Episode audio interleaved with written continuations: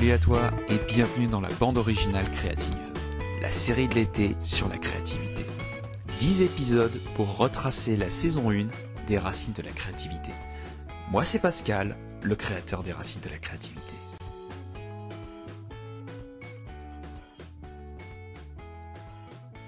Et pour ce nouvel épisode de la bande originale créative, nous allons parler d'entrepreneuriat. Alors pour rappel, pour moi, l'entrepreneuriat fait partie euh, d'un des types de créativité que je parle régulièrement, qui est la créativité d'expression de soi. Pour rappel, la créativité d'expression de soi, c'est tu as un désir fort à l'intérieur, une envie, un rêve, une inspiration, et tu veux tout faire pour matérialiser cette envie intérieure, ce désir intérieur à l'extérieur. La créativité d'expression de soi, c'est tout simplement matérialiser euh, à l'extérieur ce qui vient de l'intérieur. Et pour ça, ben, je vais te partager voilà plusieurs euh, extraits voilà de, personnages de mon podcast qui ont tout fait pour matérialiser cette envie, ce désir qu'ils avaient au fond d'eux et qui l'ont matérialisé. Tu vas notamment ben, écouter euh, Maxime qui a lancé sa web radio, Fanny qui s'est lancée dans l'entrepreneuriat malgré un premier échec, Maëlle qui est euh, graphiste et qui est devenue directrice artistique depuis un an. Mais d'abord, je vais te partager un extrait avec Lula. Lula, voilà, est une entrepreneuse, voilà, qui, euh, qui accompagne, voilà, ses clients à euh, booster leur business et à passer, voilà, d'un business à 6 chiffres à 7 chiffres. Et pour ça, je vais te partager un extrait dans lequel, ben voilà, elle partage les bases pour se lancer dans l'entrepreneuriat. C'est parti.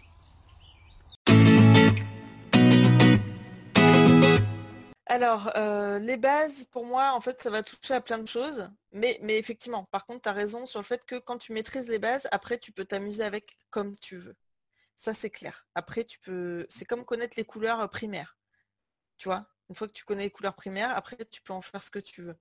Euh, les bases, euh, tu me parles en termes business ou, euh, ou en termes. Parce que en fait, moi je travaille avec les deux. Eh ben moi je veux les deux. Moi je, moi je... alors tu vois on parlait de cuisine et de, et de boulangerie. Moi je suis gourmand. Donc moi je veux les deux. Moi j'aime bien prendre les deux. Moi tu vois donc moi je moi j'aime bien manger donc moi il me faut les deux. Ok.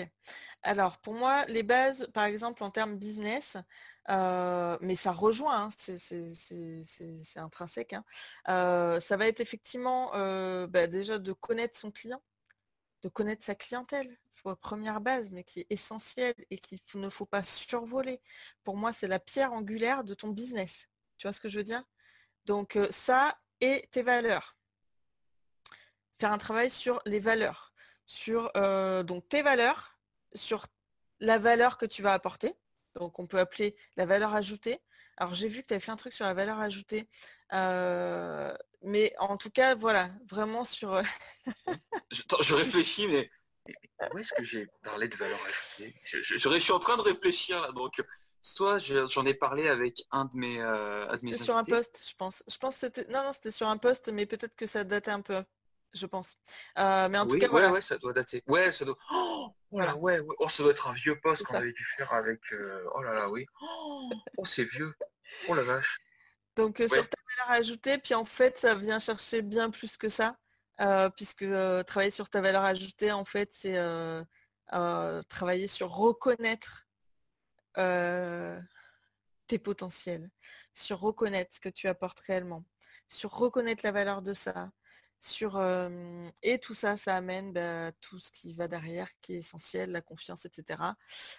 mais pour moi, en fait, les, les, tu vois, même si je devais citer que deux basiques, je te dirais ça, quoi. Le, mmh. client et la clientèle idéale et, et, ta valeur ajoutée. Mais sachant que voilà, sur chacun de ces deux travails, c'est un truc à plusieurs niveaux, quoi. Il y, a du taf. Hein il y a du taf. Hein. Juste connaître ses clients, il y a du taf. Mais même euh, connaître, euh, enfin, connaître sa valeur ajoutée, donc ses valeurs personnelles, comme tu le disais si bien. Euh, dans une précédente interview, je disais aussi que c'était important aussi de bien connaître ses limites. Toi, ses limites aussi, que ça va avec, hein, voilà. C'est. pour moi, ça va avec le travail sur soi. Ouais, Voilà. Et, justement, après, il va y avoir. alors pour moi, du coup, en, termes de base, tu vois, je travaille très peu sur la largeur. On, a certaines bases en largeur. Donc effectivement, bah, on va travailler donc bon, bah, bien sûr le client idéal, une offre. Donc comment est-ce qu'on va concevoir cette offre ou comment est-ce qu'on va la, modifier hein, Parce que des fois, j'ai des gens qui viennent avec déjà quelque chose travailler sur soi, mais ça, c'est un travail qui va durer tout du long. Euh, donc il y a la partie euh, effectivement où on va travailler donc sur le mindset, donc là où on va aller euh, bah, toucher beaucoup de choses en fait en réalité, toucher sur des croyances limitantes, toucher sur les blocages, toucher aussi sur toucher aussi sur le focus. Donc là on va toucher à l'organisation aussi. C'est pour ça que je te dis que les deux sont extrêmement liés, hein. le, travail personnel et le travail d'action euh, propre. Euh, voilà, et donc là aussi, bah, en termes de focus, on vient toucher sur les limites, parce que si tes limites ne sont pas claires, mais, mais, les limites, elles viennent à plein d'autres niveaux. Hein. Elles viennent même au niveau de définir ta cible, enfin, il y a plein de choses. Euh, voilà, et puis après, bah, en, termes de base, il y a bien évidemment aussi les actions, bah, comme je disais, actions stratégiques, c'est-à-dire bah, juste voilà, euh, être à l'aise, enfin savoir après à peu près comment on déroule, savoir comment dérouler en fait une vente, une proposition en fait, hein. euh, donc une vente, savoir comment connecter avec son client idéal justement, savoir comment le trouver entre guillemets. Donc pour moi encore, on vient au, mais tout, se touche en fait. Hein. C'est une suite logique. Mais tu vois, en termes de largeur, pour moi, en travaillant juste sur ces bases-là, ça va être suffisant.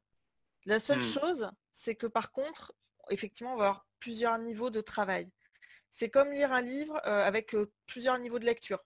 Donc au départ, on va être sur ton premier niveau de lecture des choses, on va appréhender bah, ce qui te manque. Et ensuite, en fait, on va aller en profondeur, et en profondeur, et en profondeur, et en profondeur.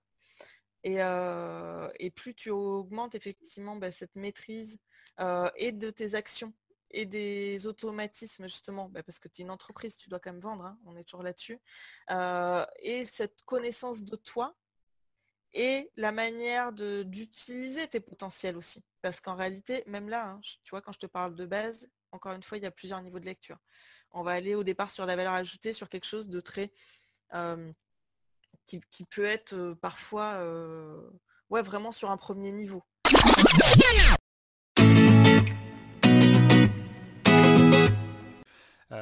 ma copine qui était venue me rendre visite à Aix-en-Provence m'avait laissé, elle avait fait une école de commerce et elle avait laissé sous mon canapé quelque chose, une boîte qui restait pendant des semaines. En fait, je ne savais pas qu'elle était là. Et le jour de mon anniversaire, je vais, ben, elle me dit regarde sous, ton canapé, je crois qu'il y a un truc. Et quand je l'ai ouvert, euh, j'ai trouvé en fait euh, la trame d'un business plan, en fait, euh, les, les 12 étapes. Et c'était exactement ce dont j'avais besoin pour me structurer, parce que c'était pas mon tempérament, j'étais plutôt créatif, fonceur, donc j'avais pas cette structure-là. Et, le fait d'avoir le plan sous les yeux, je me suis dit, ça c'est vraiment un super cadeau, c'est ce qui va m'accompagner pendant, allez, je me donne un an pour lancer le projet pendant un an, je vais, potasser ça, je vais préparer mon dossier, je vais me préparer, je vais augmenter mes compétences, je vais me former et euh, je vais arriver prêt d'ici euh, d'ici un an, un an et demi. Même je me donnais encore un peu plus de temps, mais, euh, c'était vraiment l'objectif. ça, c'était un, super cadeau qui m'a accompagné. Je savais en fait étape par étape ce qu'il fallait faire. Donc placer le contexte, faire mon étude de marché, me former au marketing, qu'est-ce que j'allais faire en termes de communication? Et là, je me suis rendu compte que j'avais déjà le logo, alors j'aurais dû le faire cette partie-là, mais c'est pas grave. Et, euh, et, ainsi de suite, et ainsi de suite, jusqu'au résultat final où le jour où tu es prêt euh, et tu te lances. Quoi. Hmm. Ah bah alors, euh, on va, on va entrer donc justement dans cette partie étude de marché. justement, en fait, quand tu allais rencontrer les gens, en fait, bah voilà, avec quelles questions, quelles questions tu leur as posées voilà, par rapport à ton projet? Alors la première manière dont j'ai commencé, je suis pas allé rencontrer les gens d'abord. Euh, ce que mhm. j'ai fait, c'est que j'ai fait euh, des maquettes. J'ai imaginé euh, ce qu'allait être Radio Victoire. Et, et, en termes de voix off, ben, j'ai rajouté juste ma voix en disant peut-être je vois bien ce slogan, ou je faisais plusieurs tests. Et une fois que j'avais ces bandes qui étaient toutes prêtes, ben, je les envoyais à des contacts par email en disant écoute ça pendant que tu bosses, dis-moi ce que tu en penses et tout. Et j'avais des premiers retours des gens qui disaient ah ouais putain c'est novateur, ça c'est pas mal. Euh, là tu peux améliorer ça, euh, ça ça peut être meilleur. Et donc envoyé à des gens, j'ai fait ça, j'ai fait 2-3 maquettes ABC pour avoir des, retours et améliorer systématiquement la version. Et, euh, ça euh, à mes contacts et ils me répondaient par email et les questions que je leur posais, mais en gros c'était euh, qu'est-ce que tu ressens quand tu écoutes ça, qu'est-ce que ça t'évoque, comment je peux faire mieux? En fait, je crée quelque chose, je l'envoyais aux gens et la question qui revenait souvent c'est comment je peux faire mieux? Comment je peux faire mieux, comment ça peut te convenir mieux, comment ça peut t'apporter plus de valeur, comment je peux m'améliorer, comment je peux être plus à ton service? C'est ça les questions de base qui revenaient tout le temps. Hmm, alors ce qui est bien, c'est que finalement, euh, ton idée de radio, en fait, tu l'as lancée tout de suite. C'est ça qui est génial, mais tu l'as commencé en plus sur un petit, voilà, sur un petit truc en fait, sur un petit truc, c'était des jingles, voilà, c'était, on va dire des, jingles. Et t'es dit, voilà, euh, je vais faire des jingles et je vais déjà tester pour voir si ça fonctionne et puis surtout avoir des feedbacks en fait de, ton marché. Et ça, je trouve ça, voilà, je trouve ça très, euh, voilà, très inspirant. Euh, rien que pour moi, rien que pour moi par rapport au podcast, euh, voilà, moi c'est euh, quelque chose que je prends. Voilà, je prends parce que voilà, ça, ça me parle. Voilà, de... Puisqu'en plus j'ai eu ce genre de feedback, voilà, il y a des gens qui écoutent et qui m'ont dit ah mais est-ce que tu pourrais pas faire ça, voilà. Il y a... je, je, remercie notamment Pierre Dron qui m'a dit non mais on peut pas écouter sur YouTube, est-ce que tu peux pas le mettre sur une autre plateforme qui permet de la redistribuer? Donc voilà, donc mon podcast maintenant est redistribué, donc grâce à Pierre Dron, voilà, tu peux retrouver ça sur Spotify, Google Podcast et et je crois qu'il y a d'autres trucs, hein, euh, en encore.fm, hein, donc euh, c'est la maison, la source mère, donc ça c'est génial. Et puis après c'est redistribué partout, donc euh, ça c'est cool. J'ai eu une autre aussi suggestion qui était est-ce que je pourrais dans les sur YouTube tu vas avoir des tu sais comme dans une playlist as les, à un moment donné tu as la timeline est-ce qu'on pourrait avoir la timeline? Donc je garde l'idée mais pour l'instant je suis tout seul donc voilà la personne qui m'a donné cette idée je, je la garde très bien mais pour l'instant, je suis un peu tout seul, hein, donc. Euh, mais oui, c'est une super idée. donc ouais, c'est super important de, en fait, d'avoir très tôt des feedbacks marché. Et donc euh, bah, c'est génial en fait. Et donc tu as commencé à améliorer, à faire des feedbacks. Euh, voilà, j'ai fait ça. Est-ce que c'est bien, bien Et tu as fait ça pendant combien de temps? J'ai fait ça. Ben, j'ai fait plusieurs tests. j'ai dû faire ça sur 3-4 mois à peu près. J'en faisais une par mois en fait, une maquette par mois et euh, je récoltais du feedback euh, des premiers utilisateurs. C'était des playlists, en fait, c'était des programmes de 1 heure. Je prévoyais une heure comme si tu écoutais la radio, que tu la branches à 13h et tu as hâte de l'écouter à 14h pour avoir ce, feedback.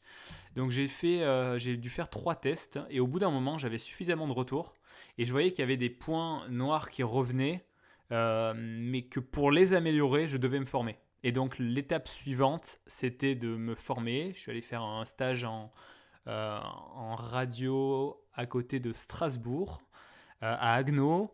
Euh, j'ai fait pas mal de salons de radio, des, le Radio Days qui avait lieu à Paris. J'allais vraiment suivre des conférences, euh, expérimenter, tester sur d'autres projets. c'est à ce moment-là que je me suis formé en voix off également auprès de Lorenzo Pancino. C'est, en fait, je voyais qu'il y avait des points. La seule manière de s'améliorer, c'était d'investir en moi, c'était de m'améliorer. Sinon, je n'allais pas passer au cap supérieur. Ou alors, l'autre solution, c'était de déléguer, c'était de payer des gens. Mais à ce moment-là, j'envisageais pas du tout cette solution. Donc, euh, vraiment, je me dis, s'il y a un truc à apprendre, s'il y a un, truc que tu sais pas, apprends-le. Point barre. Donc, euh, après avoir fait ces, tests, l'étape suivante, c'était apprends les choses. Apprends à faire les choses et, vois jusqu'où tu peux aller tout seul. Ah, c'est intéressant, c'est que finalement, tu as fait des tests et tu te dis, attends, il y a des points noirs, mais j'ai besoin de monter en compétences. Et donc finalement, tu as, réussi à identifier les compétences dans lesquelles tu devais te former et tu n'as pas investi en moyens, tu as investi en compétences. Yes. Hmm. Ah, non, c'est super intéressant. Et donc, tu as identifié, voilà, voix off, marketing, euh, voilà, et certainement d'autres choses. Euh, et donc, ben, après t'être monté en compétences, euh, qu'as-tu décidé de faire? Eh bien, après être monté en compétences, je dis là c'est bon, c'est le bon moment, on a quelque chose qui est prêt c'est le moment de, tester la radio. Donc j'ai fait un premier test de radio. Donc là, c'était plus des bandes de 1 heure, c'était carrément la radio qui tournait H24. Euh, euh, et, de, et, de la mettre en ligne, tout simplement. J'ai dit, ben, décide-le, publie-le, mets-le en ligne, renvoie-le à tous tes utilisateurs qui ont testé jusqu'à présent et vois comment ils apprécient euh, le nouveau programme. Et en fait, tu continues dans cette démarche d'amélioration constante qui est avant de lancer ton truc, tu fais des tests, tu crées quelque chose, tu le fais écouter, tu prends le feedback, t'améliores. Tu, tu fais un test, tu, tu, crées quelque chose, tu le fais écouter, tu prends le feedback pour monter encore en, en, en compétence, pour, mon, pour élever le niveau. Vraiment, c'était vraiment la stratégie des petits pas, la stratégie des petites victoires. C'est améliorer, améliorer, améliorer, jusqu'au moment où tu te dis, ça y est, je suis prêt, je veux le faire, c'est maintenant que je me lance. quoi. Ma patronne qui est consciente qu'elle n'a pas le temps de s'occuper de moi et que, que clairement elle a un peu elle a un peu, enfin, elle a des torts quoi sur la façon dont mon stage se passe. Et comme c'est quelqu'un qui a fou entrepreneuriat, elle accepte tout de suite de me mettre à mi-temps pour me laisser, pour me laisser bah, la moitié de la semaine pour développer mon idée. Sympa. Ça, hyper cool de sa part, ouais. Elle, me dit même que je peux utiliser ses, bureaux si je veux, etc. Donc ça, c'est hyper cool. Il m'aménage mes horaires, etc. Et, donc là, je, me mets vraiment en mode bébé entrepreneur. Et je vais commencer à faire plein de conneries en fait. Mais plein, plein de conneries. En fait, j'ai fait ce qu'il fallait pas faire. Vas-y, du genre. Ma première connerie, je m'associe avec quelqu'un que je connais absolument pas. Euh, qui fait partie du réseau de mon école, mais euh, on ne s'est jamais croisé en fait. Euh, et on va se rencontrer la première fois à Paris pour signer les, statuts de l'entreprise chez l'avocat. Il n'y a, rien eu avant, il n'y a même pas eu de discussion, il n'y a même pas eu, non La première fois que je me rencontre, c'est ah, vraiment de... Des, si, des discussions, oui, on, s'était eu au téléphone, et, etc., en visio, machin, mais on s'était jamais rencontré quoi. Ah on oui. jamais rencontré. Ah oui, oui, oui, ça va, ça, va. Ça, j'ai déjà fait. Mais bon, par contre, c'est vrai, ouais. Euh, mais ça faisait combien de temps que vous vous connaissiez, enfin, en tout cas, vous discutiez par euh, les visioconférences quelques, semaines. Ah ouais. Quelques semaines et euh, après, c'est une, une, personne humainement parlant. c'est une personne qui est super de confiance, etc. Donc on va dire que j'ai eu de la chance parce que je suis pas trop mal tombée là-dessus. C'est quelqu'un qui est plutôt honnête et je pense que euh, on, aurait pu euh, avoir des conflits et, on, aurait, on aurait vraiment pu rentrer en conflit, chose qui s'est jamais passée. Euh, mais, mais voilà, tu t'associes pas comme ça, quoi. C'est pas comme ça que tu t'associes en fait. c'est pas comme ça que ça marche c'est pas ça qu'il faut faire, tu vois. Tu t'associes pas à quelqu'un juste parce qu'il trouve ton idée cool et, euh, qu'il accepte euh, de mettre un peu de sous avec toi euh, pour développer le projet. C'est pas ça. Alors, alors justement, bah, tu, enfin, la prochaine, enfin, tu es associé peut-être aujourd'hui ou, peut-être pas encore, je sais pas. Non, aujourd'hui, à l'heure actuelle, non. Ok. Je suis plus et je pense que je ne le saurais pas certainement plus jamais. Ah d'accord, parce que moi ma question ça a été juste, ça aurait été justement euh, bah, si tu devais euh, refaire une association, enfin travailler, enfin avoir un associé, euh, bah, justement qu'est-ce que tu ne referais pas et qu'est-ce que tu ferais à la place? Qu'est-ce que je referais pas? Ben, Ce que j'ai fait là, de juste sur une poignée de main se dire bah allez go on y va. par contre, ce que je ferais, c'est que d'abord, on travaille ensemble sur une certaine euh, durée. Et ensuite, on voit comment les choses évoluent, mais euh, pas de suite partir bille en tête, on est associé, on y va. quoi. Ça non. Parce qu'en fait, c'est pas parce que la personne est sympa et que dans le fond, tu vas bien t'entendre avec elle qu'au niveau du travail, ça va le faire. quoi. Et moi, c'est ce qui s'est vraiment passé avec mon associé de cette époque-là. Et puis clairement, tous les deux, en fait, on, était vraiment euh, très bébés dans nos têtes. Et on n'avait aucune idée de, de comment s'y prendre. Et en plus, on était biaisé par le fait que comme on avait fait une école de commerce, et euh, une, euh, bon, même si euh, elle, est dernière dans le classement, mais c'est une des 30 écoles, meilleures écoles de France et tout machin. L'école déjà de base te monte la tête, que quand tu sors de là, c'est sûr que tu vas avoir un bon poste ou tu as appris des, des, trucs solides, etc. Ce qui est faux en fait quand tu entreprends, tu n'as pas besoin de faire des études pour être entrepreneur, très honnêtement. Et euh, donc, à part faire un business plan et encore, parce qu'on avait, euh, avait zappé la moitié des frais euh, qu'on allait avoir dedans, on ne savait rien faire. Donc, et puis surtout, on n'y connaissait rien au web. Quoi. On n'y connaissait rien du tout. Et c'est ça qui nous a desservi. Donc, donc non, on ne s'est pas du tout entendu. Enfin, on n'a pas été vraiment complémentaires et il n'y en a pas eu un pour rattraper l'autre. Et on n'était pas, on n'était pas. Enfin, moi, j'essayais plus ou moins d'être dans l'action, mais mon, associé, lui, il était, euh, il était toujours dans l'après. Tu vois, le jour où on aura des sous, on fera ci, on fera ça, oui, mais bon, aujourd'hui on n'en a pas, comment on fait pour en avoir, tu vois? Mmh. Et bref, on s'y est pris comme des manches, quoi. Enfin, autant lui que moi, hein. c'était une catastrophe entrepreneuriale. Ouais, mais t'en as tiré des leçons justement, donc ouais. ouais. Oui, Lesquelles Lesquelles Déjà, ne jamais investir une grosse somme au démarrage sans avoir testé ton idée avant. Euh, ça, plus jamais. Enfin, j'ai perdu la moitié de mon PEL dans cette histoire, donc euh, voilà. Euh, donc ça, jamais. et plus réfléchir à créer le projet autour d'une communauté plutôt que d'attendre d'avoir un produit fini pour y aller, quoi. En fait, ce que tu dis, c'est qu'en fait, il vaut mieux créer en fait une, communauté de gens et en fait leur demander en fait ce qui les intéresse. Ouais, il vaut mieux fédérer, euh, euh, une communauté autour de ton projet parce que c'est ça en fait, ça, va t'assurer euh, déjà de pouvoir faire toute ta phase d'AB testing, etc. sur les fonctionnalités de ton projet ou peu importe. Mais aussi ça va t'assurer d'avoir des ventes au moment où tu vas te lancer quoi tu sais que tu auras déjà un panel de vente qui va être effectué par ce canal-là. Et euh, une partie de ta com aussi qui va être relayée par ce canal-là. Alors que quand tu attends d'avoir un produit fini, déjà, euh, nous en plus, euh, quand je te dis on a fait n'importe quoi, c'est qu'on a vraiment fait n'importe quoi. On a fait développer le site de A à Z en from scratch. Donc pour ceux qui ne savent pas ce que c'est, c'est quand tu développes le code de A à Z à la main ce qui veut dire que ben, on n'a jamais eu la main sur le site internet. Donc dès qu'on devait modifier un truc, il fallait qu'on repaye un développeur. Ah C'était très mauvais. Sauf que ça, on s'est rendu compte au bout de huit mois qu'on avait le site qui était en ligne que, que, ça avait été une mauvaise idée de faire ça. Et puis en plus, l'investissement, euh, tout est passé dans l'achat, enfin le développement du site, quoi. Ah ouais. Donc euh, là, tu te dis, euh, bon, et puis euh, surtout, on ne se lance pas dans un domaine euh, qu'on pense connaître. Il faut toujours se former avant d'y aller. Quoi.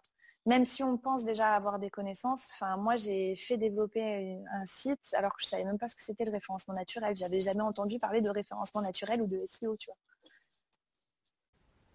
Alors euh, justement, ça fait la transition. Bon, ben, tu t'es lancé, tu as, fait ton site, tu as investi énormément. Et euh, donc le résultat, c'est que euh, ben, voilà, c'est quoi le résultat? Bah, Le résultat, c'est qu'au bout, euh, ouais, au bout d'un an, mon associé, lui, en fait, moi, je, donc la, la, société, on l'a créée en mai 2016. Et moi, en juillet 2016, j'ai créé un statut d'auto-entrepreneur pour faire un peu de freelance à côté. Bon, à cette époque-là, je vivais chez mes parents, euh, j'avais un petit peu de chômage, etc. Donc, euh, c'était plus de l'argent de poche, en fait, que, je me faisais euh, sur cette activité-là. Et du coup, j'avais des petites missions de 15 heures par semaine de phoning qui étaient horribles. Enfin bref, voilà. Mais bon, ça me faisait de l'argent de poche, quoi, on va dire. Et je donnais aussi des cours d'anglais. je donnais aussi des cours d'anglais. Et lui, mon associé, pour se faire un peu d'argent, il, entraînait des, des, jeunes euh, au karting, puisque lui, il vient des sports auto. Donc il faisait ça. Et lui, en fait, il bossait 7 euh, jours sur 7, 7 jours sur 7, euh, il bossait tout le temps, quoi, le mec. Et au bout d'un an, bah, il a commencé à avoir son crédit étudiant à rembourser, crédit dont il s'était servi pour financer le projet.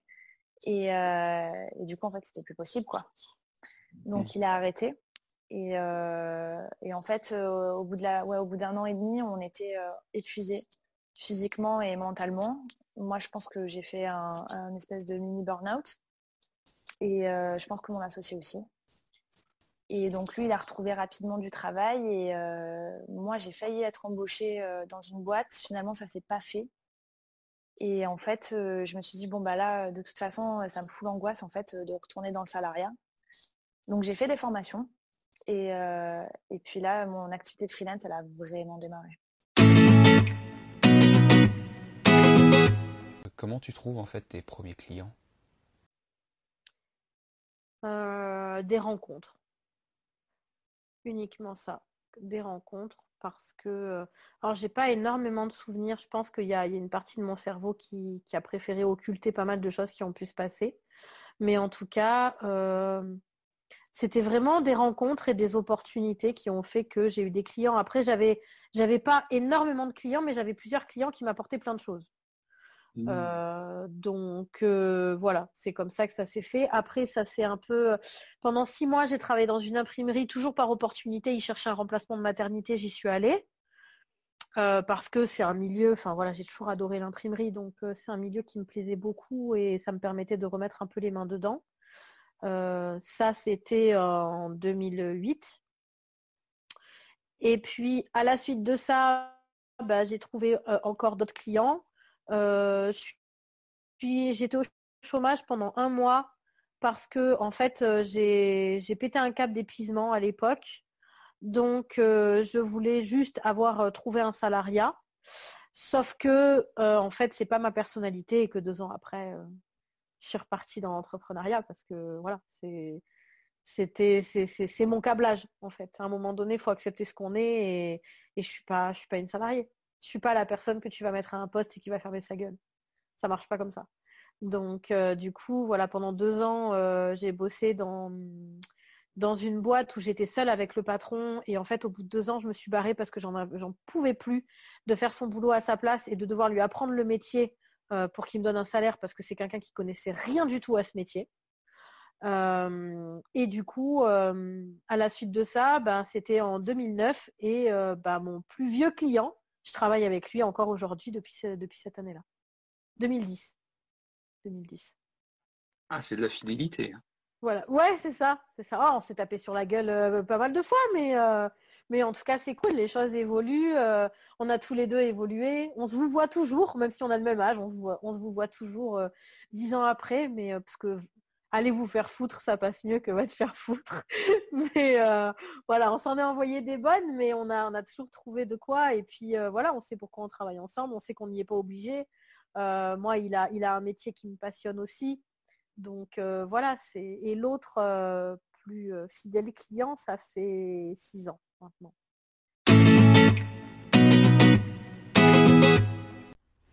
Et voilà, c'est la fin de cet épisode sur l'entrepreneuriat. Alors, cet épisode n'est pas fait pour dire tu dois devenir entrepreneur, tu, fais ce que tu veux.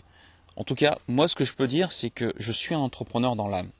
Moi, j'aime euh, voilà euh, faire les choses à ma manière. Et quand tu as envie de faire les choses à ta manière, en fait, l'entrepreneuriat, en fait, tu n'as pas d'autre choix que de devenir entrepreneur. Et même si tu n'as pas envie de te considérer comme un entrepreneur, ben de facto tu l'es parce que tu mets en place des choses, des actions euh, que tu entreprends déjà et qui demandent des ressources, de l'argent, du temps et de l'énergie. Et à partir du moment où tu mets tout ça en place, en fait, tu es un entrepreneur, quelle que soit l'activité que tu fasses. Donc voilà, c'est euh, l'entrepreneuriat. Voilà, de toute façon, quasiment euh, tous les invités que j'ai eus sont entrepreneurs, tous, même les artistes. Pour moi, même un artiste aujourd'hui est un entrepreneur qui s'ignore. Et euh, d'ailleurs, on a souvent parlé, on en a parlé avec Pierre. On a parlé avec Pierre. Voilà, c'est que artiste ou entrepreneur, c'est exactement la même chose. Donc, tu veux écouter ou réécouter l'un de mes invités qui est passé sur le podcast? Ça se passe sur YouTube, Apple Podcast ou Spotify. Mais la meilleure note où que tu sois et quelle que soit la plateforme sur laquelle tu écoutes les racines de la créativité, ça fait toujours plaisir. Et quant à nous, on se retrouve pour le dernier épisode de la bande originale créative la semaine prochaine. Je te dis à la semaine prochaine. Salut